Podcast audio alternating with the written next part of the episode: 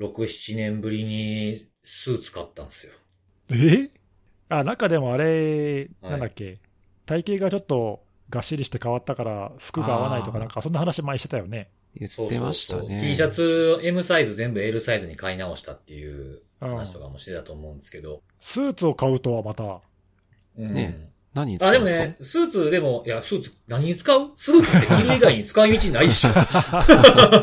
いや、ね、ちょっとそこは、釣りさんだからやっぱちょっと気になるところではあるかなと。いや、まあその、まあスーツ、いやでもスーツね、前、前からね、ちょっと欲しいなと思ってたんですよ。着る着ないは別にしてね。なんで？なんか、ちょっとええな、みたいな。スーツもたまにはええな、みたいなね。ファッションとしてってことか。うん、そうそうそうそう。なるほ。ど。うん。なんかこう、一周回ったのかもしれないですね。なるほど。ね。なるほど。なるほど、なるほど。なんか変に納得してしまいました。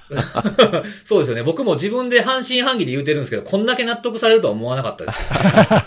めっちゃ納得してしまった。えそういうはいはい。スーツ着るときはちゃんとネクタイも締めるわけ、あ、僕はですね、あのー基本的にはスーツ着るときには、あのー長袖、ジャケット、ネクタイします。はい。ああ、そうなんだね。ああ、じゃあもう本当にかっちり。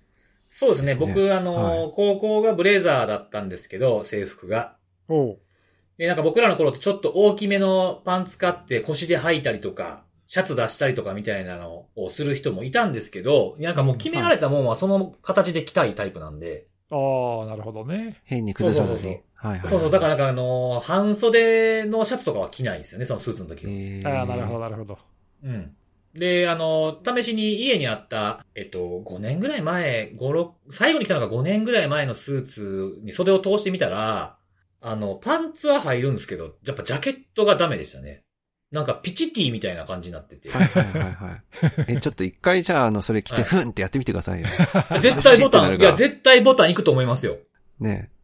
リアル、リアルでリアル北斗ついに、はい。それできるやつですよ。はい。おもろそうだそうなんだからちょっとちゃんとね、サイズ合わせたやつを買い直した。へ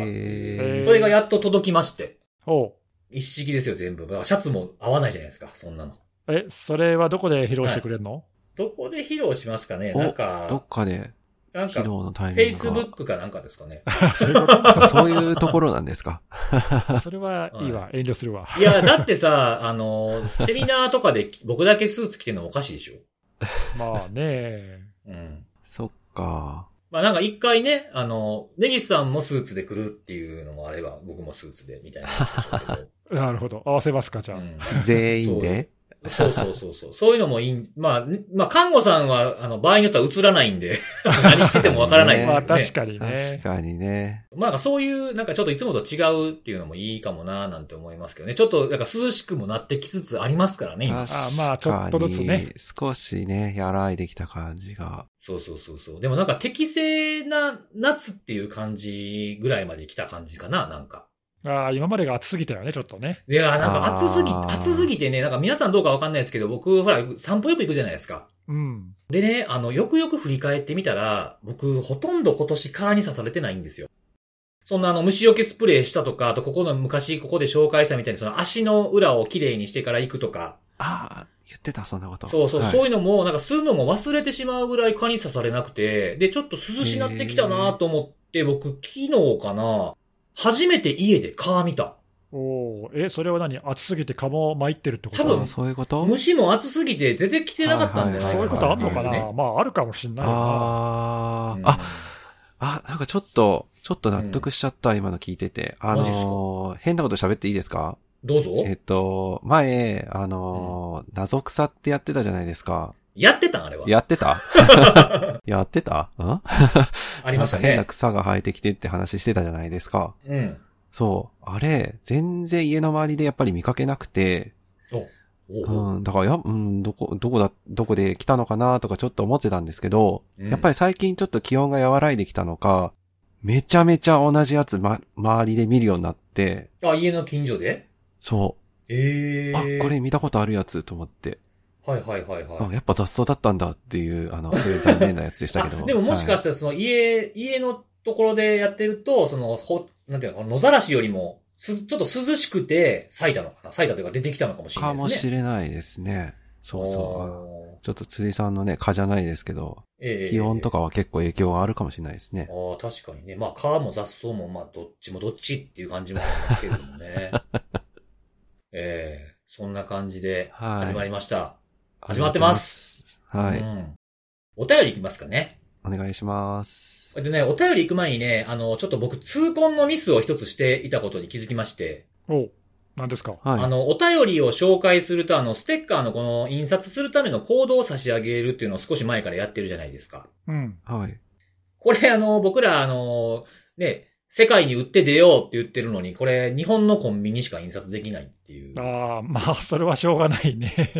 あそうなんですよ。そっかし。ょうがない。ちょうどあのあの、この間前回読んだお便りの方が、あの、日本、日本じゃなくて、香はい。港の方紹介したね、香そういえば港の方で。そうそうそうそうそう。はいはいはいはいなんで印刷できないんで、あの、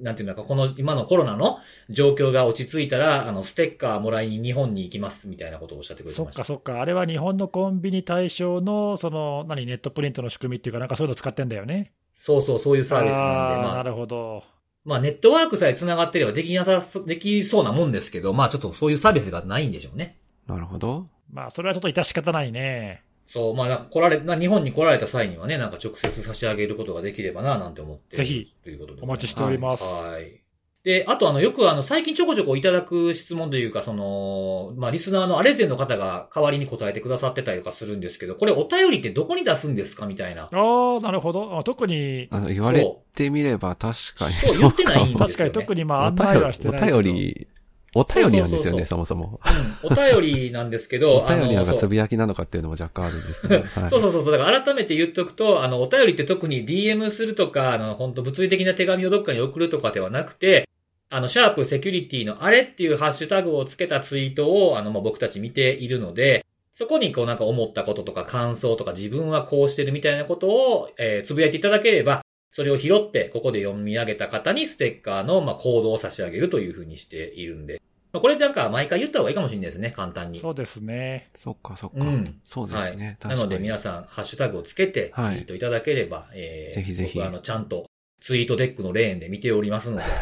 専用のね。どしどし、はい、専用レーンで見てるんで、ツイートいただければなとはい。思います。お待ちしております。はい。はいで、えー、今週のお便りなんですが、えー、これ毎朝ランニング中に聞いてますと。お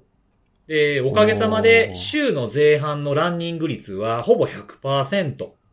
でも、えー聞き終わってしまう後半はみたいなことがあって、まあ、このセキュリティのあれを聞いてるとランニング率が上がるという。えー、なんか、行く理由になるというか、きっかけになってるってことか。ねなんかその、ながらで聞けるっていうので、こう、なんか、なんていうの、しんどさを感じにくいとか、上がるんじゃないですかね、そういう。えー、意外な効果があった。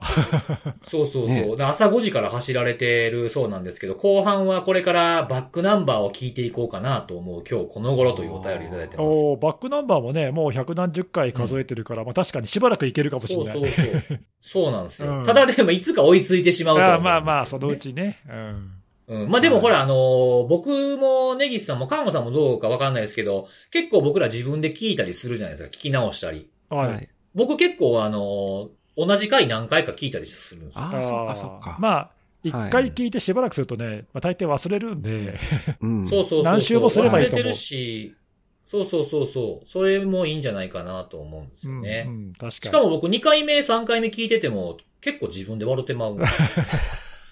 まあ確かにね。なんやこの面白いポッドキャストは、みたいなね。まあ忘れてっからさ、なんか新鮮に聞けるよね。確かに、確かにね。そうそうそうはい。そうなんですよ。はい。っていうのとかね。はい。っていうのとか、あと、あのー前お便りいただいた質問の回答で、あの、情報の収集どうしてますか最近っていうやつあはいはいったじゃないですか。はいはい。ありましたね。ブログが結構前のやつなんで、みたいなやつで最近のを教えてくださいっていうのに答えた回を聞いてくださった方が、えー自分の行っているセキュリティ関連の情報収集っていうふうにあの、ブログを書いてくださっああてましたね。読んだ読んだ。私も見た見た。読みました、はあれよかった、はいすごく。ねねどういう、こう、経路で情報を仕入れてるかとかね。うん。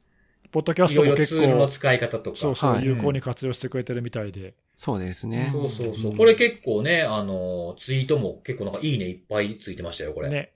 もともとさ、こういう情報収集の話をブログに書いたってのがきっかけで、うん。僕らのやつをそれを見て、会社で紹介してくれたみたいなのがあって、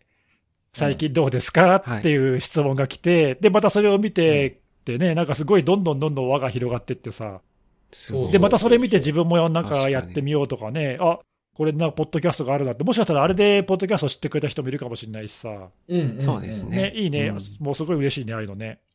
そうですよね。なんか自分がやってる方法と比べて、あ、その方がいいかもなとか、あ、自分が感じてた疑問、これで解決できそうやなとかっていうのもあるでしょうしね、読んだ方が。ううん。んうんうんうんいいな、すごいいいなと思って、ね僕もはいリツ,、リツイートしました。。うんありがたいですすね。というのと、あと最後のお便りなんですけれども、えっと、これまちょっと質問なのか、ちょっと独り言なのかちょっとわかんないですけれども、まあ、ある、その、まあ、IT メディアというところからの、あの、まあ、メール、メールマガというかメールの宣伝が来た時にですね、来たらしくてですね、はい。あの、お三方っていうのは、僕ら三人、お三方ってセキュリティのあれリサーチャーズっていうコンビ名だったのという一人ざわついておりましたというメールを。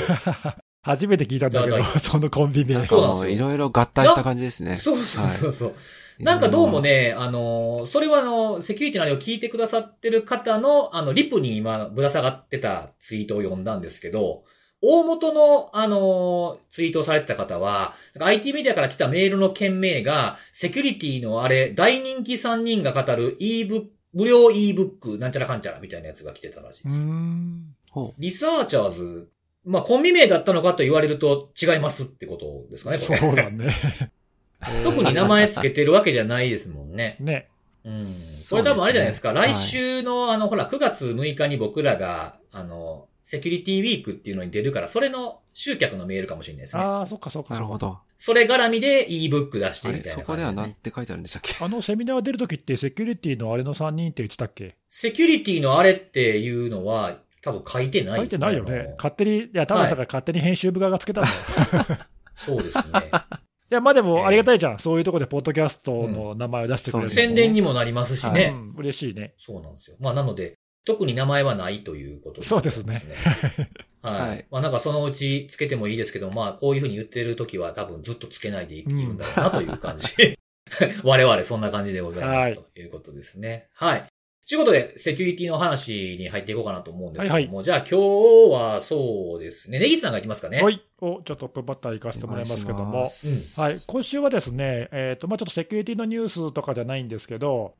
ちょっと僕今週、今週っていうか先週か、結構いろいろイベント続きで、あのそうそう、あの、オワスプのカンファレンス聴講したりとか、自分で講演したりだとか、あとイベントの運営側もやったりとかね、なんかずっと毎日イベントしてたんだけど、忙しいっすね濃濃密な一週間、そうだったんですよ、本すごい。当でうんうんで、あのまあ、その中で、えっと、9月の1日の木曜日に IoT セキュリティフォーラムってところでちょっとまあ講演させてもらったんですよね。おーで、はいはい。あのまあ、せっかくなのでっていうか、あんまりこういうところで喋ってないかもしれないので、ちょっとどんな話だったかっていう概要だけ紹介しようかなと思って、お、よろしいでしょうか？いいかはい。ぜひ。はい、お願いします。でですね、えっとまあ、タイトルは、国内における IoT ボットネットの攻撃活動についてっていうまあタイトルなんだけど、うんうん。まあ、あの僕、普段あのここでも喋ってるけど、あのハニーポットとかの、ね、観測とかやったりとかしてて、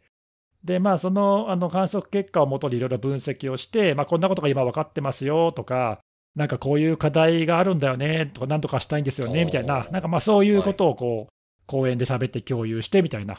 皆さんとちょっと一緒になんとかしたいんですよねみたいな、なんかこう、問いかけるみたいな、でもまあなんかそんなことを話したんだけど、うん。で、あのまあ、その喋った内容というか、対象としたのは、あのまあ、主にその DDoS 攻撃、まあ、僕はあの、ね、DDoS ソムリエとかマイスターとかなんかいろいろ言ってるけどさ、はいはい。どっちかわからなくなる、そうそう、だんだん分かんなくくなったけども、そのまあ、一応 DDoS 攻撃とか結構専門に調べてるんで、その DDoS 攻撃を主な目的として、で、えー IoT の機器に感染をする、まあ、マルウェアを、まあ、一応ここでは IoT ボットって、まあ、呼んで、まあ、それがどんな感じかというのをまあ紹介しましたと。で、普段ね、僕、まあ、どんな風なきっかけで調査するかというと、まあ、例えば、ハニーポット、まあ、うちも今運用してて観測してるんだけど、とか、あるいは、あの、NICT さんのね、ニクタとかっていうダークネットの観測とかさ、ああいうので、まあ、例えば、なんかボットネットが感染を拡大するために、こう、攻撃を仕掛けてくるとか、まあ、あとはなんか脆弱な機器を探すためにスキャンをするとかさ、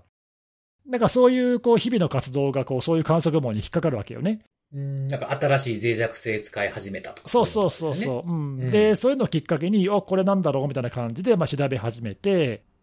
で、えーまあ、そのボットネットの活動を追っかけるみたいなことをまあやってるんだけど、うんまあ、あの結構地味な作業というか、地道な、ね、こう作業で、調べててこう分かることって、まあ、全体からすると、ちょっと実はごく一部で断片的なところしか分かってないんですよっていうことなんだよね。うん。で例えばさ、そのスキャンが見つかったとかっていうと、特定のポートになんか来たとか、なんかエクスプロイト打ち込んでるみたいだとかっていうのは分かるんだけど、うん。じゃあそれがどんなボットの種類で、どんな脆弱性を狙ってきてるんだとか、それはどんなぐらいにこう世界中で分布してるんだとか、日本国内にもあるのかどうかとかさ、うんうんうん。とか、例えばその狙っているそのボットは、もうすでにどれくらい感染が拡大して規模がどれくらいあるんだろうかとか、じゃあそれが実際に DDoS 攻撃したらどれくらいの攻撃の規模で影響があるんだろうかとか、なんかいろいろその付随してこう調べなければいけないことっていっぱいあるんだけど、全部が全部こう綺麗に分かることってほとんどないのよね。ちょっとカバーしきれないですよね。そうなんだよ。で、うんそれに加えて、そのボットの種類自体が、まあ、ほら、例えばソースコードとかがね、有名な未来とかっていうのはリークされたのもあって、まあ結構みんな適当にこう改変して使ってるんで、なんかもう山のように亜種とかがあってさ、うんうん。すごい数あるわけ。で、それが同時並行でいろんなところで世界中で動いてるわけ。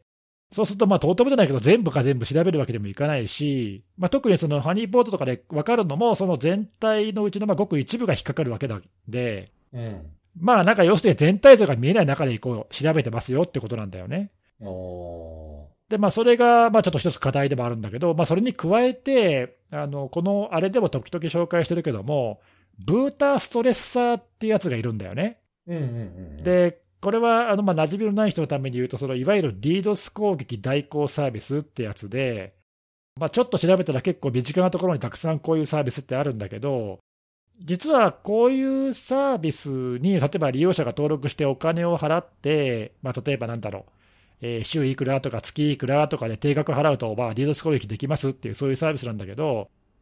そこで利用者がポチポチって攻撃のあのコマンドを打つと、実は裏側ではその指令は、こういうその IoT のボットネットの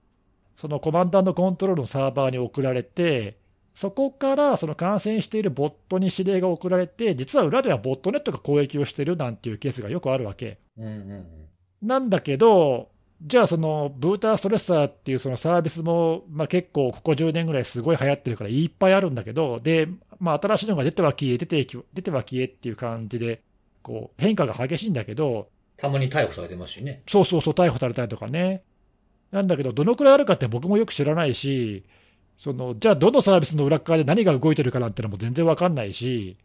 そういうのがこうさ、ボットの数もいっぱいあるし、そのサービスの数もいっぱいあるし、まあよくわかんないわけ。うんうん、で、実際じゃあそういうサービス使って攻撃がどのくらい行われてるかあったら、もうさらに輪をかけて分かんなくて、まあ、今。そう辻さんが言ったみたいに、時々摘発されるこ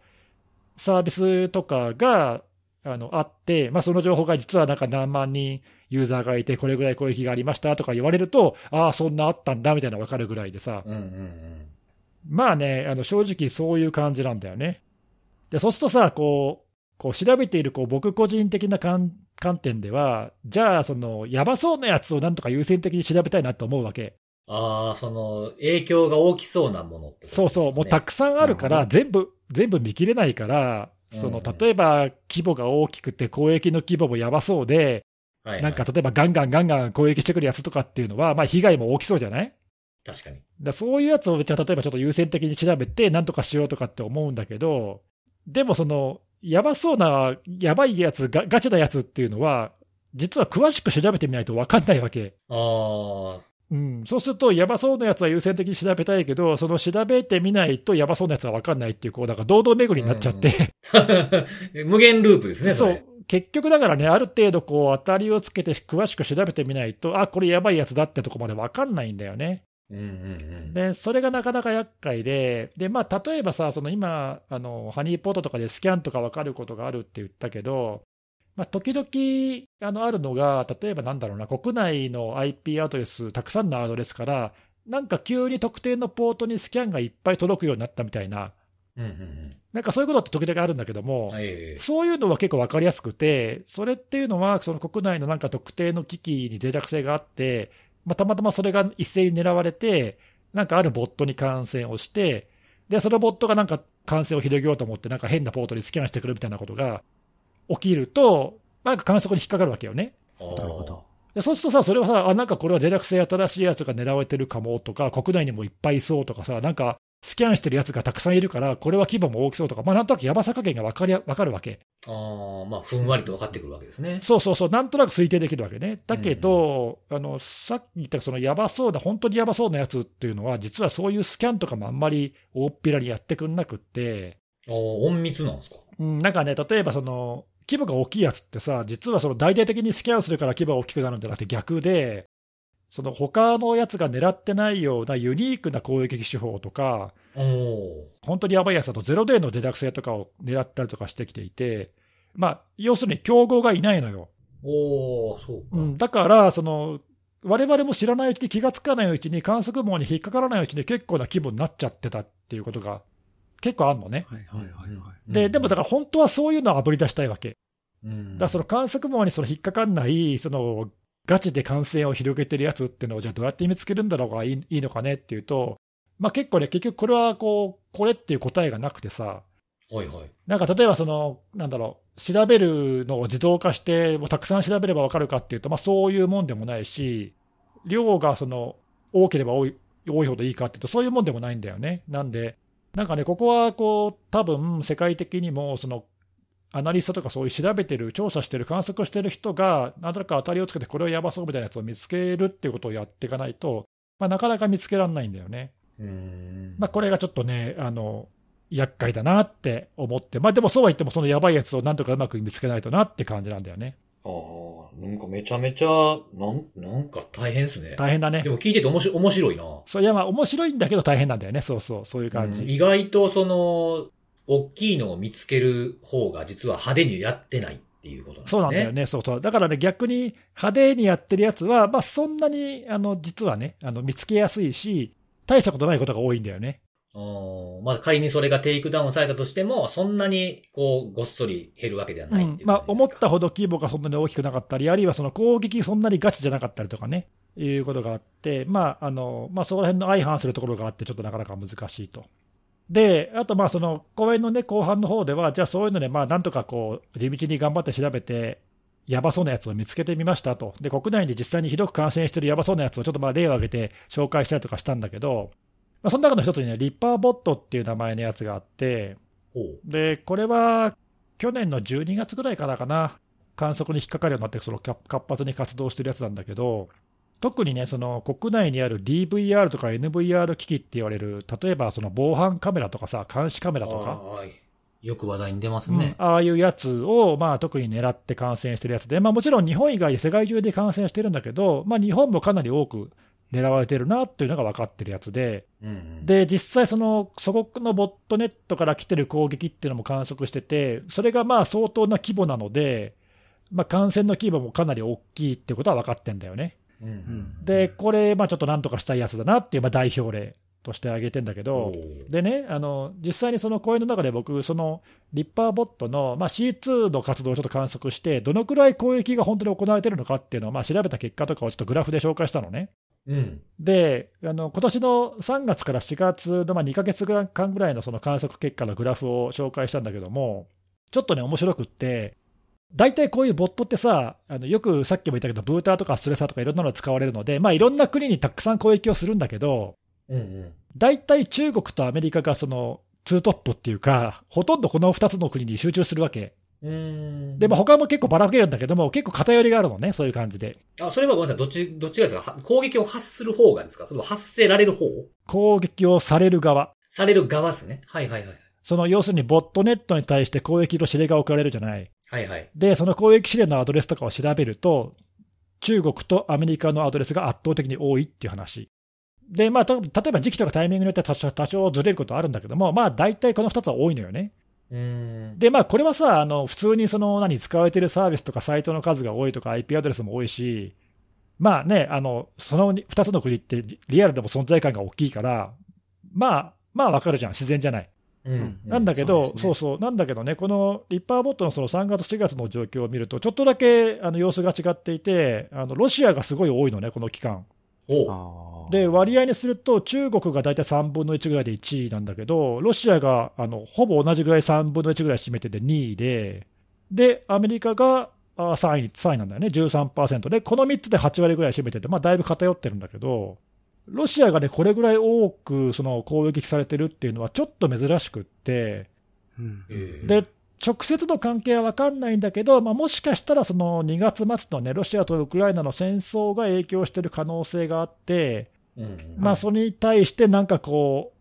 う、ロシアに対して攻撃してやろうって思った人が攻撃したのかもしれないんだよね。うん。ただね、あの直接の因果関係は結局やっぱはっきりしないわけ、その狙われてるってのは分かるけども、狙われたアドレスもさ、政府機関のサイトだったり、金融機関のサイトだったり、それっぽいのもあるんだけど、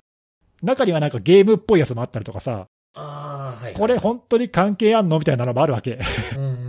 ん。そうすると、なんかこれ別に関係なくねみたいなのも思えるし、結局その攻撃した人の目的が分かんないから、まあよく分かんない、正直ね。そうですね。うん。まあ分かんないんだけど、でもちょっと他と比べると、ちょっとやや得意、得意だなっていうか変わってるなっていう印象はあるのね。ロシアがこんなに多いっていうのはね。うんうんうんまあそれはちょっとね、あの面白いなと。まあちなみに日本はすっごい少なくて0.2%なんで、トップ10にも入んなくて、まあだからほぼ、あの日本にそのさっき感染してるって言ったけども、ほぼ日本向けには使われてなくて、ほぼだから海外向けに攻撃に使われてる感じなんだよね。だからまあ正直ね、国内に感染してなければ、あの、他でやってる話だからあんまり影響ないんだけど、今回のケースは日本の危機にも感染してるからさ、攻撃トラフィックが全部日本から抜けていくから、はいはい。これは結構ね、大きな影響があってやばいんだよね。まあ、それでちょっと注意してるんだけど、まあ、そういう感じですと。で、ちなみにね、その、攻撃回数のそのグラフの中で、まあ、当然、日によって波があるんだけど、一番最も多かったピークの時の攻撃っていうのが3月の31日なんだけど、うん。大体1400回以上攻撃されてるのね、1日で。で、大体こういうボットネットって、このリッパーボットもそうなんだけども、1回の攻撃のその平均の時間ってのは大体1分なのよ。継続時間がですよね。そうそうそう、継続時間が1回のね。そうすると、1日ってさ、24時間って1440分じゃない。と、1400回以上攻撃があって、平均1分ってことは、単純計算で24時間ずーっと攻撃してるわけ。24時間オープンディードスなそうわけです、ね。フル稼働なわけ。稼働率100%なわけよ。うんすごいですね。なんで、あの、もちろんそんなに稼働してない日もあるんだけど、ピークの時はそういう感じでもう24時間ずーっと攻撃打ちっぱなしなんだよね。ええで、それがそのさっき僕が言ったそのガチでやばいやつってのは大体こういう感じなのよ。あの、ひどい時はもうずーっと何日もずーっとフル稼働っていう感じ。で、これはおそらくだけど、さっき言ったその攻撃代行サービスっていうのが影響してて、多分このボットもね、その代行サービスの裏で動いてるから、まあ、どれぐらいのサービスでどれぐらいの数のユーザーがいるのか、まあ正直わかんないけど、うん。まあ、世界中の人が多分使っていて、24時間ずっと攻撃指令を送ってるから、まあ、こういう結果になるんじゃないかなっていうう。んまあ、インフラは共通でも呼び出してる人は別ですもんね。そうそうそうそうなっていくとずっと使われ続けてもおかしくないそうなの、そうなの。だからね、その攻撃回数が多いなとか、なんか、国がね、ちょっと多少偏りがあるなとか、でも世界中に打ってるなとかっていうのは、まあ、あの、事実としてわかるんだけど、誰がやってるのかとか、どこら辺の人が何に目的でやってるのかっていうのは、もう正直そういうサービスをもし使ってたとしたらさっぱりわかんないわけ。うんうん。なんで、あのまあ、ここら辺がね、そのなんちゅうか、その観測の限界っていうかね、そこから先ではちょっと分かんないっていう、う。うんん、まあでもそういうのを見見てさ、これはやばそうだからなんとかしなきゃなとか、これは何の機器を狙って、脆弱性を狙ってやってんのかなとか、それに対してこう対応しなきゃなとかっていうことをやらなきゃいけないんで、まあまあね、あの不完全とは言いながら、そういう中でやっていかなきゃいけないんですよみたいな、まあ、あのそんなあの今の、ね、状況の実態を紹介しつつ、まあ、なんとか頑張ってますみたいな 話をしたんだけど、ええなるほど。でね、まあ、ちょっと最後にあの1個だけ言うと、そのまあ、とはいえ、あのこういう観測って、まあ、いろんなところやってるんで、なんかそういう観測の情報とか、その分析の結果とか、なんかそういうのをこうやっぱりこう、お互いに共有してさ、連携することって結構大事だなと思ってて、うんうん。さっき言ったそのほら、結局、観測で断片的な部分しか分かりませんって、ちょっとよ弱音を吐いたけど、まあでも補える部分もあってさ、うちでは例えばこんなの見えてるけど、オタクどうですかとか、はいはい。例えば今こんな攻撃分析してみて、こんなことが分かったんだけども、どう思いますかとかさ、うんうん。なんかそういうのをね、こうお互いにこうやってる人同士でいろいろ情報交換とか結構、あの普段からやってるんだけど、そうすると自分で分かんないことと結構教えてもらったりとかさして、自分もあの相手に対してこういう情報ありますよって教えてあげたりとかさ、ええ。やっていくと、まあその断片的だけど、ちょっとずつちょっとずつこうなんかピースが埋まってくるとこも、まあ中にはあるわけよ。うんうんうん。なんで、あのまあ、こういうの最後にね、あのそういうこともあるんで、あのできれば皆さんの力も借りたいなっていうか、はいはいはい。あの、興味ある人はそういうところもぜひやって取り組んでみませんかとかさ、ちょっとな、あの、そういうこともね、言ってみたりとかして、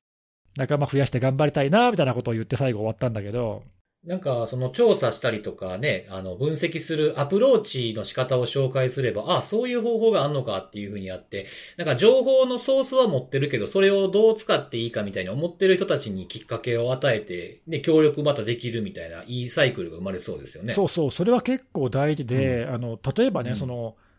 観測網としてデータは持ってるんだけども、生かしきれてないところは多分あると思うんだよね。うんうんうん見方がちょっととか、扱い方がみたいなとかね、そのアプローチの仕方がわからないとかっていうのって結構あると思うんですよ。うんで、逆にさ、その分析して結構いいところまで迫ってるんだけども、情報が足りてないとかっていうところもあるわけ。ああ、はいはいはい。多分だからそういうところが、他のところの観測データが見ると、あってなんか多分気づけることもあったりとかね。答え合わせみたいなのもね。そう、実際僕もあるんだよね、そういうのね。なんで、うんまあ、結構そういう連携ってやっぱ大事だなって思うことが、まあ、日々あるよね、そういうのね。うんうん。うん、なんで、まあなんかそういうのをこう続けながら、まあ、なんとかね、そのさっきちょっとなかなかあの対処が難しいっていうことは言ったんだけど、とはいえ、なんとかしたいなと思ってて、うんうんうん。特にまあ日本にね、影響あるやつとかっていうのは、まあなんとか優先順位高くしてやりたいなと思ってるんで、まあなんかちょっと引き続きね、頑張っていこうと思ってるんだけど、まあなんかそんなようなね、あの、最近の状況はこんなですよっていうのをちょっと紹介してみたりしました。DDoS の話してるときやっぱ生き生きしてますよね。まあ DDoS、そうね、DDoS と、まあ一応これ専門だからね。うん。うん、専門だし、あの、毎日苦労してるところでもあるんで。うんなんか苦労しつつもこう、なんかこうね、一筋の巧妙を見つけようとする、なんかこう、希望も持ってるな、みたいな感じを。そうそう。そうなんかね、あの、そういう苦しいながらさ、なんかパッと分かることとかあるじゃん。見えることとかさ。うんうんうん。そういうのは楽しいよね。はははいわかる。うん。まあ、そ思ってたのが当た当たったというかね。そうそうそう、あ、やっぱりみた気いなね。持ちよさみたいなのそうがありそうそうますよね。。で、なんかそれがうまいことさ、ハマって、何かね、対処に結びついたら、それはやっぱ嬉しいよね、そういうのね。そうそうそう。そうそう。まあ、あの、そういう楽しみもあるんで、ぜひ、あの、興味ある人は一緒にやりませんか？っていう。そうですね。あとはなんかほら、あの、結構いろんなところ、いろんなセキュリティとかネットワーク機器ベンダーとかが、なんかリアルタイムのアタックを世界地図にプロットしてるやつとかってあるじゃないですか。リアルタイムのアねタッ。クみたいな。うんうん結構あの、今もいろんなところが、昔なかったところとか、やってなかったところが出してたりとか、違う、あの、他とは違う切り口で出したりみたいなのって結構今数、いろいろあるんですよね。はいはい。昔はなんか、はいほら、あの、海外のだったらノ、 Norse とかう、ん、あったね。有名でしたよね、あれ。あの、わかりやすくて。であれから結構だいぶ経ちましたけど、いっぱい、あの、例えば Talos とかも出してますし、 SonicWall とかも出してるし、 Google も相変わらず、あの、 attack map でしたっけ？なんかそういう名前のうんうん。やつとか出してて、各社こういろんな見せ方、いろんな切り口で出してたりとかするんで、それ見てみてもなんか今の現状こんなんでって、さっき例えば、ネギさんがおっしゃってたみたいに、だいたい中国とアメリカですみたいなう、んうん。いうふうな、こう、パケットの飛んでるのを見てても、なんとなく雰囲気が上がるから、そっから触れてみるっていうのもなんかこう、かたこう視覚から入ってみるともいいかもなと思いましたね。確かに。あの、実際ね、あの、別に視覚からってわけじゃないんだけど、第三者がそうやって公開してくれてる情報を僕も調べることはあって、うんうんうん。うちで見えてることがそのそういうところではどんな風に見えてるのかなみたいなのね、そういうのをあの確認するために使ったりとか結構するんだよね。うんうんうんううんん。まあ、だからまあそういうところからちょっと興味持って調べてみるっていうのはありかもしれないね。確かに。ね、なんかブラジル、あ、ブラジル、アメリカと中国とかじゃなくて、なんか時々見てみたら、ブラジルすごい時とかあったりしますしね、タイミングによったらね。あり得るね。うん。うん。インドとかもね、あと。確かに。まあそういう国はやっぱり国が大きいから、なんかそういう狙われる、攻撃される要素もたくさんあるんだよな。あのそういうのに触れてみてもいいんじゃないかなと思いました。はい。なんかちょっとまあきっかけは何でもいいので、ぜひ興味持ってもらえたら嬉しいですね。はい。はい。面白かった。ありがとうございます。ありがとうございます。す。はい。じゃあ次は、カモさん行きましょう。はい。えー、私はですね、えっ、と、今週は、あ、今回は、えっ、と、8月29日に、あの、プレイドっていう名前の会社が公表された、あの、 Slack における当社関係者のメールアドレス等漏洩に関するお知らせっていう、まあ、あの、情報漏洩のインシデントについて取り上げたいなと思ってるんですけども、あの、こちらのプレイドっていう会社は、ちょっと私も知らなかったんですけども、あの、消費者行動の、あの、分析を SaaS として提供している、まあそういった会社だそうで、えー、まあその会社の中で、まあおそらくあの、 Slack を使っておられて、で、私あの、非常にちょっとあの、こういう言い方失礼かもしれないんですけども、あの、最初この、なんだ、えっ、と、タイトル見たときに、あの、プレイドの会社が、なんかそのスラックをなんか誤って使ってしまって、あの、はい。情報漏洩に、あの、なってしまったのかな、なんていうのをちょっとタイトルだけ見たとき最初そうやって思ってしまったんですけど、まあ、中身読んでいったら、あの、そうではなくてですね、まあ、あの、その表題のま、通り、あの、スラック社っていうんですかね、あの、スラックテクノロジーズ、はい、スラックの会社が、えー、まあ、手続き上の誤りを、えー、してしまったことで、あの、そのプレイドの会社の情報が外部に、えー、流出してしまいましたと言った、えー、まあ、そういったインシデントだったと。いうところで、あんまりこの手の、まあ、非常にスラックって言ったら、あの、有名な、あの、クラウドサービスですけども、まあ、そういった、えー、事業者の、まあ、オペレーションエラーっていうか、まあ、手続き上のミスで、こういったインシデントが起こるっていうのを、まあ、こういった形で見かけるっていうのは、なかなかレアかなとは思ってまして、まあ、あの、言ってしまえば、なんだ、そのインシデントの中身そのもので見たら、まあ、どこでも起こり得るものだとは当然思うんですけども、まあ、それを、あの、まあ、スラックで実際に起きてしまって、このような形で公表されるっていうのは非常に珍しいなと思ってですね、まあ、ちょっと注目というか中身少し読んでみたんですけども、ちょっと気になるところもいくつかあってですね、なんていうか、私あの、漠然としたイメージとして、なんかそのクラウドサービスの、もうそれこそもう大手の企業においては、まあやっぱり日々、えーインシデント対応っていうのはやっぱりたくさんやられているだろうというところで、まあ最近で言ったらそれこそあのクラウドフレアがスミッシングの被害に遭った時のあのインシデントのタイムラインとか結構強烈だったじゃないですか。うん。ね、なんか2時間ぐらいでなんか対応しちゃいましたみたいな、なんかそういった、あの、そういったタイムラインなんかが公表されていたんですけども、まあ、漠然となんていうか、そういったインシデント対応に、すごい洗練された対応されるっていうイメージが、なんか漠然とあったんですけども、まあ、スラックが今回対応された顛末っていうのが、あの、プレイド社がタイムラインとして公開をされておられて、まあ、それ見ると、そんなに、なんていうか、えっ、と、スピード感っていう意味で言うと、まあ、あの、一般的というか、まあ、そんなにすごい強烈に早い対応がなされたかなっていうイメージはあんま持たなくてですね。まあ、例えばですね、えっと、7月の11日に、な具体名明かされてないんですけども、えっと、アメリカの企業からスラックに対して、えっと、情報提供の依頼が行われたんですね。で、1週間ぐらい経った18日にスラックからその企業に対して、まあ、発注された内容に基づいたレポートっていうのを共有したそうなんですけども、まあ、同日に、その、アメリカの企業から、スラックに対して、うちの内容ではないよ、という、まあ、そういった指摘を受けて、その内容がどうも、その、さっき言ったプレイドの会社、これ日本の会社ですけども、あの、プレイドの会社のデータが、そのレポートに含まれてしまっていたとあ。ららら。まあそういったものだったんですけども、18日の時点でスラックにまあ指摘というか連絡があったわけなんですけども、まあプレイドが公開している情報によれば27日までに提供されたレポート、ファイルの削除の要請が行われたり、まああるいは、まあ他に、まあそのアメリカのその実際に発注した企業以外にまあ転送されていないなどの、まあそういったところっていうのが確認をされて、プレイドにどのタイミングでこういったインシデントの情報が共有されたかということなんですけども、えっと、8月の9日にスラックの、まあアメリカの本社ですね、えっと、データガバナンスチームというのがあるそうなんですが、まあそこから、えっと、スラックの日本担当営業の方に連絡が入り、まあ翌日に担当営業の方からプレイドに対して、まあそういったインシデントの連絡があったと。いうところで、まあ、あの、把握が、ま、仮に18日だとすれば、実際にプレイドに、まあ、あの、影響が及んだ顧客に対して連絡が行ったっていうのが、まあ、8月10日なので、まあ、20日ぐらいかかったんだなっていうのは、あの、まあ、これ遅いと見るか早いと見るかっていうのはいろいろあるとは思うんですけども、完全に削除と転送がないことを確認してから連絡してきてるってことですね、これ。えーっと、27日までにそれを確認して、してるから、8月9日に言ってきたってことは、なんかことがある程度落ち着いたあの、タイミングで連絡してきたってそうです、そうで。す。事実が発覚した時ではなくと。はいはいはい。はい。まあ、多少ね、なんか外部とのやり取りがあるから、まあ、ちょっと時間がかかるだろうなとは思うけど、うん。はい。なんかちょっと間が空きすぎてる気もするっちゃするよね。その間に何があったのかはわかんないけどね。そうですねめち。ゃくちゃ遅いかって言われたらそうでもないけど、なんか、うん、早くもないからちょっと気になるなっていう気はしますよね。うんはいうんいや、それさっきまさに言ってたその、あの、インシデント対応にすごい慣れていたところであったらもうそれこそね、あの、翌日に連絡とかっていうの平気ではい。公表してるような事例っていうのはあったりもするんですけども、うん。まあ、あの、今回のそのプレイドが公表している情報を見ると、まあ、スピード感としては、あまあ、そんなもんなんだなっていう感じは印象としてまず持ったというところと、であとは、あの、10日の時点ではそういったインシデントがあったよっていう連絡を受けただけだったんだろうなと。で、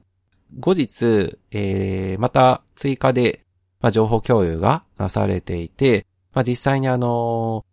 ちょっとですね、私このプレイドの会社がどのようなでスラックを使われたのかっていうのはちょっと承知してないんですけども、ワークスペースの、えー情報を、まあ、今回誤って共有されてしまったということなんですけども、えーワークスペースのその情報のうち、えっ、と、プレイドの会社の関係者の方のメールアドレスが、えー取引先も含めて、えー2555人分含まれていたと。で、あとは、あの、参加しているチャンネル名とかユーザー名とか、まあそういった情報なども合わせて含まれていたということだったんですけども、まああの、そういった結構な数に及んだというところについては、18日に、8月の18日ですね。えー、だいたい1週間ちょっと経ってから、また担当営業の方から、プレイド社に対して、えー通知があったと。で、まあ最終報なのかな？インシデントレポートは、その後の22日に、えー提出をされたということで、まあそういった内容を受けて、まあ29日にプレイド社自身が、まあ公表をされた、といったような、まあそういった顛末だったんだろうなとは、まああのタイムラインとかを見ていくと、まあ整理できたところではありまして、これ、なんだろうね、その、あの、プレイドの社員のアドレスだけじゃなくて、他のも含まれてたってことを、なんか、そうですね。最初に気づきそうなもんだけど、そこまで調べなかったから追加で出てきたのか、ちょっとここら辺の対応はどうだろうね、もうちょっとうまくできたんじゃないのって気がしなくもないけどね、はい。そのこの結果だけ見るとね。うん。まあでもなんか、まあこういうのありそうってはありそうだけどね、なんか、で、あの、ちょっと気になったのは、いずれの連絡、ぜ、全部がそうだったのかちょっとわからないんですけども、あの、プレイドが公表している情報を見ると、あの、スラックから情報を受けたというところについて、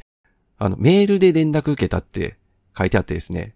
スラック社から当社宛てにメールにてとかっていう文章ちょいちょい出てきますよね。はい。ですよね。メールだけなのか、メールプラスアルファなのかっていうのはちょっと伺い知れないんですけどもええ、はい。まあメールだけだったら、まあこもしかしたらこういう書き方になるのかなっていう感じも若干しつつ、まあちょっとそこはちゃんと書かれているかどうかっていうのは、あの、リリース上から伺い知れないんですけども、まあ確かに確かに。はい。まあ、あの、メールだけで来るパターンっていうのもちょっと想定した方がいいのかなっていうのは。まあでも、連絡、普通こういうのって当社宛てに連絡がありって大体入れるんですよね。そうですね。うんはい。何かっていうのはあんま書かないケースの方が多かったりするんですけど、メールにてってこうわざわざ取り立てて書いてるっていうのを見ると、看護さんが言うみたいに、メールだけなんかなと思ってしまいますよ若ね。干なんていうか邪推してしまうような。そうそうそうそう。まあ本当はどうかわかんないですけどね。まあ、そうですね。実際うんあの、担当営業が国内におられるわけですから、うん。まあ、あのね、普通に電話でまず一報とか、まあ、あの、あってもおかしくはないのかなとは思うんですけど、メールしてそれを元に説明とかもありますしね。はい。まあなんで、まあ、ちょっとそこは少し気になったかなと。まあ、うんメールだけで来るパターンっていうのも若干想定しといた方がいいのかなっていうのは、やっぱりこれ見て思ったところですね。まあ、あの、そんな感じで、まあ、ちょっといくつか気になるところはありつつ、当然、スラック自身からは、これに関する公開された情報とかは私はちょっと把握はしてなくって、まあ内容的にも、まあそういったケースにはおそらく該当し得ないのかなとは思いつつ、まあプレイド自身は管轄を所管というんですかね、管轄されている、えー総務省であったり、まああるいは、ジュアスですかね、日本情報システムユーザー協会などには、あの、まあこういった事案が起きたということは報告は入れているということではあってですね、非常に著名なサービスでも、まあこういった、まあごくごく一般的と言ってしまっていいのかわからないんですけども、まあオペレーションミスに起因するような、まあこういったインシデントっていうのは起こり得るし、まあさっき言った、あの、ちょっと気になるところっていうのもいくつかあったりとか、あとやっぱりあの、今回、えっと、プレイド自身は、あの、スラックの、まあ、担当営業の方から連絡を受けて初めてこの事案に気づいたんですけども、まあ、スラック自身が、えっ、と、ユーザーの情報を、まあ、ある意味レポートという形で加工して提供するっていう、まあ、そういったタイミングにおいては、なんていうか、特段あの、直接それを顧客に通知する仕組みがあるかどうかっていうのも当然あると思うんですけども、まあ、うん社内においても、まあ、そういうのを、なんていうか、未然に確認するような仕組みっていうのは、まあ、な、ないのかなっていうのはちょっとうん。思いましたね。まあ、あの、スラックっていうサービスの規模とかを考えてみても、はいはい。はい。まあ、それこそね、勝手に、あの、内部生としてデータを抜かれていたとしたら、まあ、少し気づきにくい状態になっていてもおかしくはないのかなとか、まあ、ちょっといろいろ考えてしまったり、まあ、あとは、あの、少し脱線してしまうんですけども、あの、はいスラック自身は、いわゆるあの、エンドツーエンドの暗号には対応してないサービスではあるので、まあ、その辺踏まえて、あの、どこまで情報をスラック自身に預けてるかっていうのを、まあ、しっかり考えておくっていうのもやっぱり大事かなと。なんか、いっちゃん上の Enterprise Grid でしたっけ？ああ、契約プランのね。一番上のサービスを契約していれば、えー、アドオンっていう形で、エンタープライズキーマネージメントっていう、エンドツエンドとはちょっと別なんですけども、暗号化をする仕組みっていうのは、まあ提供はされてるとは思うんですけども、まあそれ使ってらっしゃる方は相当な、大規模なとこですよね。ええまあ例えばそういう、なんていうか非常に制限がある業種業態であるとか、まああの限られた環境になってしまってるのかなとは思うので、まあちょっとその辺とかっていうのを改めて意識してみてもいいのかなとは、まあ今回のインシデント見て改めて感じたところです。これはでも日本の、まあ実際どうだったかわかんないですけど、日本の担当営業の方っていうのも多分これね、耳に水な感じで知らされてるんでしょうね。ああ、そうでしょうね。8月9日に連絡来たんでしょ？これ本国の方から。ええかわいそうっちゃかわいそうな気もちょっとするなと思いながら、ここで渡されるのかみたいな感じがしたかもしれないですね、これね。そうですね。はうい。んそうそう。あとはなんかその、レポートというかこのリリースを下の方に読んでいくと、問い合わせ先はやっぱりスラックなんですね、これね。そう、そうです。ここの会社ではなくて、スラックのカスタマーサポートのメールアドレスが書いてあるっていうのもちょっとこう、あんまり見ないパターンかなと思って。そうなんですよね。まあな、何がしかの、あの、二社間のまあ、に、握ってるんだと思いますね。ええ何かしかの多分対応があられたんではないかなとは思うんですけど。そうそうそうそう、はい。あこれ珍しいなと思ってこれ見てたんですよね。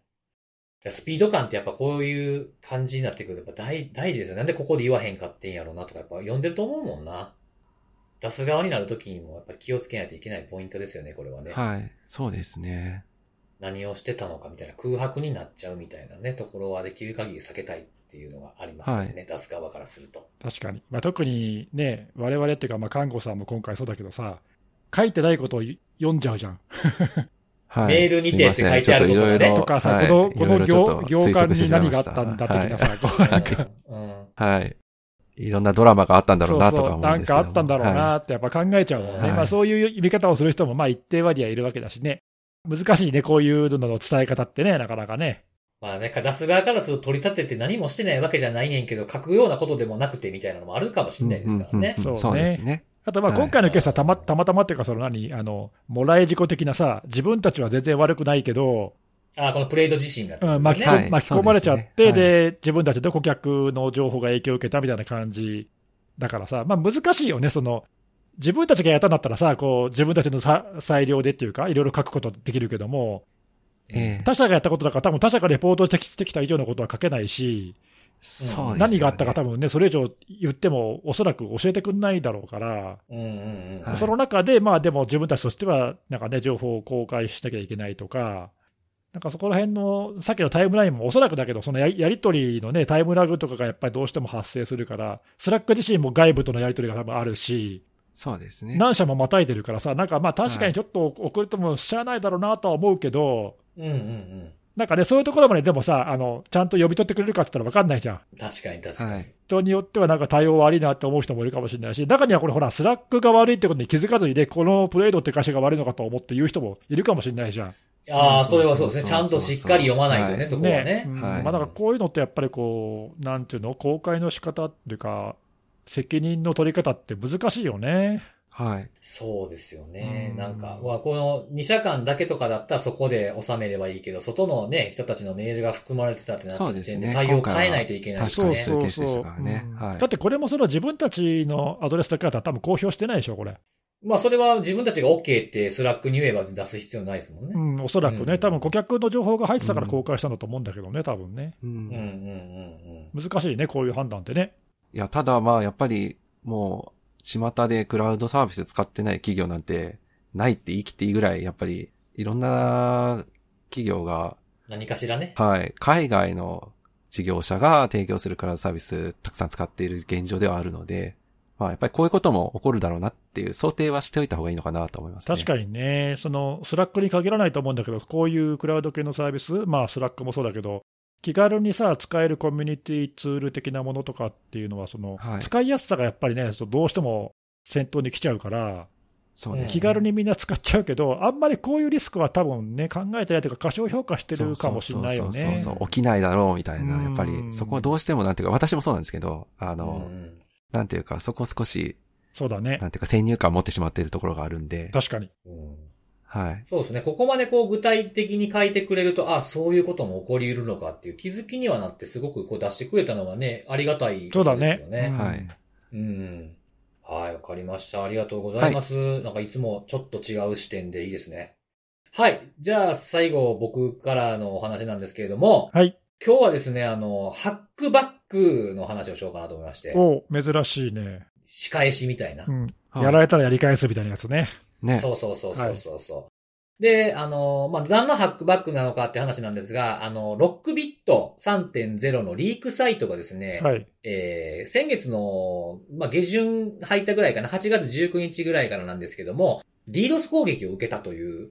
ものがありまして、はい。はい。で、えーこれあの、ロックビットのサポートの、えー人が、あの、実際に答えて、まあ、インタビューに答えたり、えーフォーラムに書き込んだりとかっていうふうなものを見たので、それをちょっと今日紹介しようと思うんですけれども、はい。はい。えっ、と、どんな攻撃だったかというと、まあそこまで詳細は書かれてないんですが、まあ、1000台、まあ、1000IP なのかなを超える、えーサーバーから1秒あたり400件の、えー HTTP リクエストがあったというふうなもので、で、あの、僕、ずっといろんなランサムのリークサイトって更新のチェックとかをしてるじゃないですか。やってらっしゃいましたね。そう、はい、確かにね、8月19日にね、そのなんか繋がんないっていう風になってたんですよ。おおー実際に。んで、完全に繋がらないわけじゃなくて、たまに繋がったりするんですよね。なるほど。不安定なのね。そうそう、たまに更新チェックできてたりしてたんですよ、ログ見てると。はいはいはいはい。で、その件がニュースになったりとかしてたんで、まあ、このロックビットってすごい数のミラーのアドレスがあるんで、これ全部見てみたんですけど、結構軒並みダメだったんです、アクセスが。そうなんだ。うん、ほとんどダメで、なんかこう、ちょこちょこちょこちょこも、プチプチやってたんですけど、まあ、まあ、繋がらなかったです、なかなか。はいはいはいはい。で、あの、繋がったやつも、あの、さっきは繋がったのに今は繋がらん。さっき繋がらなかったやつがちょっと繋がったとか、そんな感じでやっぱ不安定な状態が続いていました。で、えっと、これあの、VX アンダーグラウンドっていうところのアカウントのツイートにも書かれてあったんですけれども、この件は、そのロックビットが7月に、まあ、ネットワークに、えー侵入、エントラストというところの会社のネットワークに侵入して、内部のデータを盗み出して19日にリークしたという、直後に DDoS が始まったというふうに言われてるんですよ。で、えーどんなど DDoS だったのかというと、先ほどちょっと言いましたけど、HTTP だったんですけども、まあ、リクエスト内に、あの、メッセージ、まあ、あの、ブラウザーが書かれるところですね。ブラウザのバージョンとかが書かれるところに、えーまあ、メッセージが書いてあって、まあ、デリート、エントラスト、コム、まあ、なんちゃらかんちゃらという、ちょっとあの、F ワード的なものが入っているものがダーッと送られてきてたというふうなものが、あの、あったそうです。あの、HTTP のログの中に。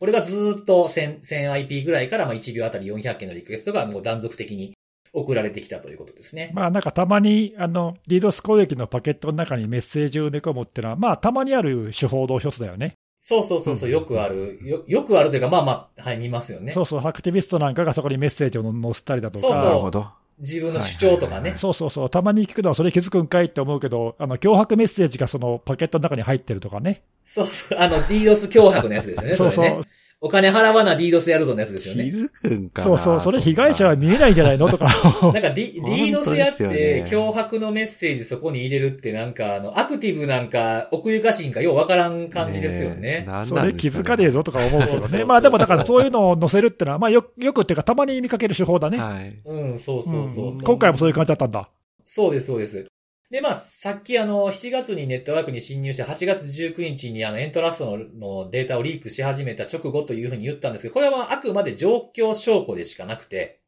エントラストがやってるかもしれないし、え組織だってではなく、エントラストを支持している人がやってるかもしれないし、なんとなくやってるかもしれないし、もうちょっと想像を広げると、まあ、こういう事件に乗じて、ロックビットのライバルがやってる、ライバルのランサムギャングがやってるかもしれないし、もうさ、もっともっと言うと、まあ、ロックビットの自作自演かもしれないっていう、まあ、ようわからん状況だっていうことは、こう、注意が必要なポイントだと思います。うん。はい。で、えまあ、答えはそれはわからないんですけれども、あの、このハックバックが行われた、えーまあ、まあ、ハックバックなのかというのも断定できないですけれども、まあ、このタイミングで DDoS を受けた時に、じゃあ、ロックビットはどういう反応をしたのかっていうのを見ると、こういうことが起きたことによる効果っていうふうなものがどうなるのかっていうのが見えてくるんじゃないかなと思って、ちょっと見てたんですよ。いろんな掲示板とか。うん。そしたら、あの、まあ、今回の DDoS の目的はもちろんそういうメッセージは書かれてはあるものの、まあ、そのメッセージだけなんで、目的はわからないけれども、まあ、仮にですよ、えー自作自演ではなく、まあ、報復とか、えーデータ流出をやめろという阻止するというふうな目的だと仮定した場合に、まあ、これって効果的なのかなっていうふうにちょっと思ったんですよ。うん、うん、うん。で、えーロックビットのサポートが、えーまあ、あるフォーラムに書き込んでた、えー内容を見たときに、自分たちはこの DDoS を受けて、こういうことを今後やってきますみたいなことを表明してた、えー書き込みがあったんですね。で、それをちょっとさまってみると、えー今後自分たちは、えっと、インフラとかミラーにか、ミラーサイトに関して、えー増強、保護方法を検討していこうと思います。で、えー防弾ホスティングの利用をすることで、これまでよりも可用性を高めることも、ま、検討しますと。で、えー盗んだ情報に関しては、えトレントに、え放流するので、えその入手方法とかまた知らせます。みたいな。で、あと、今後、えーこの脅迫を受けた、脅迫というか今回のこの攻撃を受けた、DDoS を受けたことを、まあ、学ぶ機会として、えー今後脅迫手段としての DDoS の導入も、えー検討していこうと思います。なんかもうリリース文みたいな感じになっててですね、自分たちこういうふうにしていきますというふうなことが書いてあったんですが、あんまりこの、先ほど言ったみたいにデータ流出するのを阻止するんだというふうにやられたハックバックなんだとしたらば、なんかあんまりこう、いい結果になってないんじゃないかなっていうふうに思うんですよね。確かに。まあむしろ逆効果の可能性はあるよな。なんか。やる気にさしてるというか、そうねうんまあ、はい今回の件を受けては、まあ、こういうこともあるんだと。で、これぐらいの規模のものが来るのか、じゃあこうすればいいのか、みたいな風になっちゃってて、まあ、6ビットっていうと、えー僕のその見ている範囲とかでもそうですけど、まあ、ぶっちぎりで件数が多いですよね、リークの件数。うんそうですね。まあ、リークの件数が多いからって、収益がむちゃくちゃ多いかっていうと、まあ、そこは見えない部分ではあるにはあるんですけど、まあ、なんかいろんな開発して新しい機能とかつけてるところを見ると、まあ、儲かってるって考えていいのかなと思うと、まあ、逆にこういう気づきの機会を与えてしまったかもしれないなっていうふうに僕はこれを見てて思いましたと。で、あの、まあ、いろんなニュースとか見てみると、この件に関してコメントをしている、あの、専門家とかもいたんですが、例えば、あの、 Active Cyber Defense Certainty、Certainty Act っていうなんかアメリカの法律があるらしいんですけど、これあの、攻撃的な対応を、いや要はやり返すことを合法化する、えー、のを許可する、合法化する可能性があるとされてるんですけど、今のところはそうじゃないので、まあこういうことはやるべきではないっていうふうに言ってる専門家の方がやっぱここ、多多かったなっていうような気もしましたし、その法案はね、あのまだ法律でなくて法案で2回ぐらい上院に出されたんだけど、いずれもその全然通ってないやつで、そうですよね。あのまあ、なんかちょっとね、あのそういうのにこう強硬な主張をしてるというか、あの導入しようぜって言ってる議員さんがいるのよ、アメリカに。うんうん。はいはい。あ、ちょっと声が大きい議員さんがいるんですそうそうそう。うね。んで、まあ、あの法案としては通そうとして頑張ってるけど、まあ、あの賛成は得られてなくて、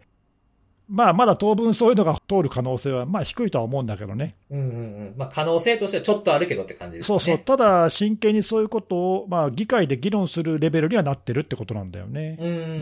ん。まあ、でも今のところはそれは違うからねってことを強調されてるんでしょうね。この専門家の方はね。なんでまあこのなんか血を、血で血を洗うじゃないですけど、まあ僕自身もまあこういう、まあ犯罪者に対して同じようなこう犯罪行為とみなされるようなもので、まあ対応するっていうのはあんまりいい結果生まへんのちゃうかな、みたいな感じで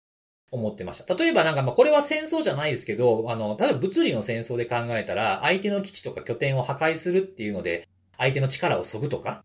あの、補給線を断つとか、まあそういった効果は大きいのかもしれないですけど、この情報を盗まれたみたいなものに関しての、えー、ハックバックだというふうに考えれば、まあ、サイバー的なことでこういうことに大きないい結果を残すことであんまりこう考えにくいんじゃないかな、なんていうふうにも思いましたね。その放流する手段、盗んだデータを公開する手段ってこれ、リークサイトに一旦掲載されてるってことは、まあまあほぼほぼ払わないってみなされてる組織のデータなんで、まあなんかすれば余計火つけるだけなんじゃないかなっていうふうな気もしましたね。で、まあ、これは誰がやったかもちろんわからないですから、あの、被害者が、えー、何クソってやり返したとも限らないし、あと場合によったら僕たまにこう見聞き、見聞きとかたまに聞く話なんですけど、その、やられた組織に対して何かしらの思い入れがあるっていう、まあ、外部の、いわゆる支持者みたいな人が、勝手にそういうことをやっちゃうっていうケースもあるんじゃないかなと思ったんですよね。それっていうのはこういう状況をなんか好転させるような要素は僕は考えた中で僕の、まあ、頭の中だけでしかないですけど、考えた頭の中ではあんま何一つないと言っても過言じゃないぐらい好転させるようなことにもならんし、逆に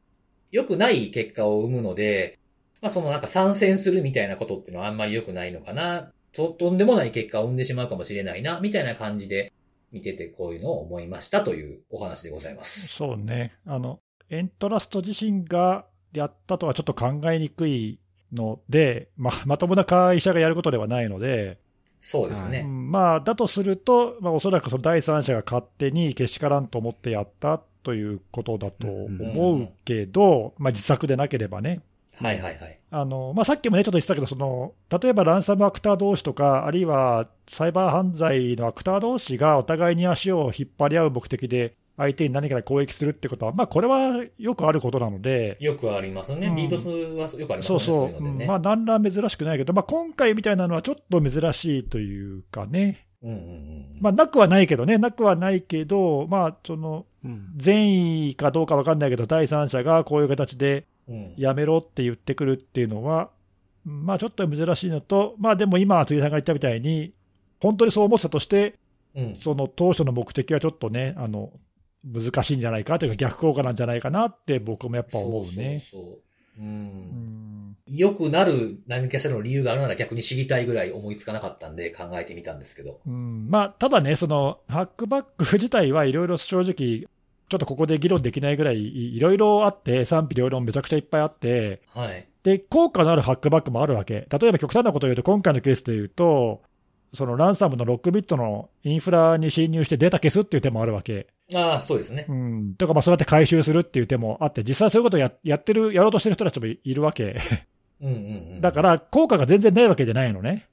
だけど、果たしてそれが本当にいいことなのかっていうのは、ちょっと、あの、一概には言えなくて、そこまでやんなかやれやられっぱなしでしょっていう立場の人もいれば、それやっちゃったら攻撃側のやってることと同じでしょっていうことを言う人もいれば、まあいろいろいるわけよ。慎重派も賛成派もいろいろいるわけよね。そうですね。うん、で、でも中にはさっき言ったみたいに、いや、これはもう民間企業にこういうことはその権利として認めるべきだって、法案で通すべきだなんていう人たちもまあいるわけで、うんうん、で、実際昔、あの、アメリカの州では一回そういう法案が通りかけたんだよね。で、ただ最終的に知事の判断でそれは却下されて、法律にならなかったけども、議会を通っちゃった、通っちゃった実績はあるのよ。じゃあもうギリギリですよね。もうあと一歩ですね。で、でもその時はね、そのセキュリティ業界がもう、あの、すごく、あの、反対の声を上げたりとかして、うんうん、まあ結構だからいろいろ世論が動いたりとかしたわけ、その時にはね。まあ一部だけども、アメリカの話だけど。で、日本ではあんまりそういう状況はまだまだ生まれてないけど、そのさっき言ったそのアクティブサイバーディフェンスっていう文脈で何かそういうことを認めようということは、少なくとも国家レベルの軍隊とかではまあ普通にやってるわけで、じゃあそれを民間に認めるのはどうなのみたいな議論は、まあ、あのあってもおかしくはないんだよね、そういうのって。なかなか管理もしづらそうですけどね、そのなんか全部によく許してしまうと、何が良くて何があかんねんみたいな話もあるでしょうし、うん、なんかね、すごく難しくて、それもう数年前から結構議論されてて、そこはグレーゾーンって言われててさ、やっていいの良くないのみたいな、あの、全く議論が決着してないとこなんだよね、そこはね。うん。うん。いいや、まあ今後もちょっとどうなるかわかんないけどね。そうですね。まあ、ハックバックもね、いろんな手法がありますもんね。そうそうそう。でもまあ少なくとも現状、今、辻さんが言ったみたいにやるの、やり返すのは、まああんまりいい結果生まないよね。うーん、と思いますね。うんいや、でもちょっとおも面白いって言っちゃちょっといい、ちょっと言葉があれかもしれないけど、まあ、はいちょっと変わった珍しい事例というかね。そうですね。ですねで結構なんかこのロックビットのい言言ってることとかも結構探せば見れるようなとこにあったので、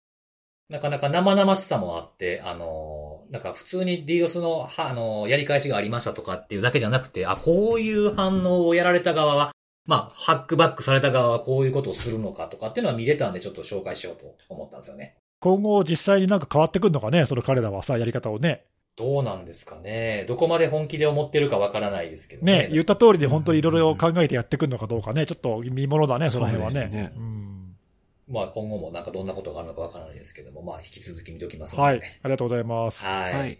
以上でございます。ということで、今日も3つのセキュリティのお話をしたので、最後に、はいえーおすすめのあれを紹介しようかなと思ってるんですが、はいはい。まあ最近なんか食べ物とかそういうの続いてるなみたいな感確じが。かに、そんな感じしますね。はい、えー今日はおすすめの生活のあれみたいな感じのお？やつにしようかなと思いまして。あのー前のね、あの、ほら、前言ったほら、あの、T シャツタンクトップ上に着るみたいなああ、感じの、はいはいはい。あれ、まあ、あれ一応僕の中で生活のあれみたいなとこあるんですけど生活のあれなるほどはいうん。あの、まあ、これはどっちかというと僕が、あの、日々ちょっと気をつけていることというか、うん。こういうのどうですかっていう、まあ、提案みたいなもんなんですけれども、はい。あのー何かと言いますと、えーゲームは1日1時間はしよう。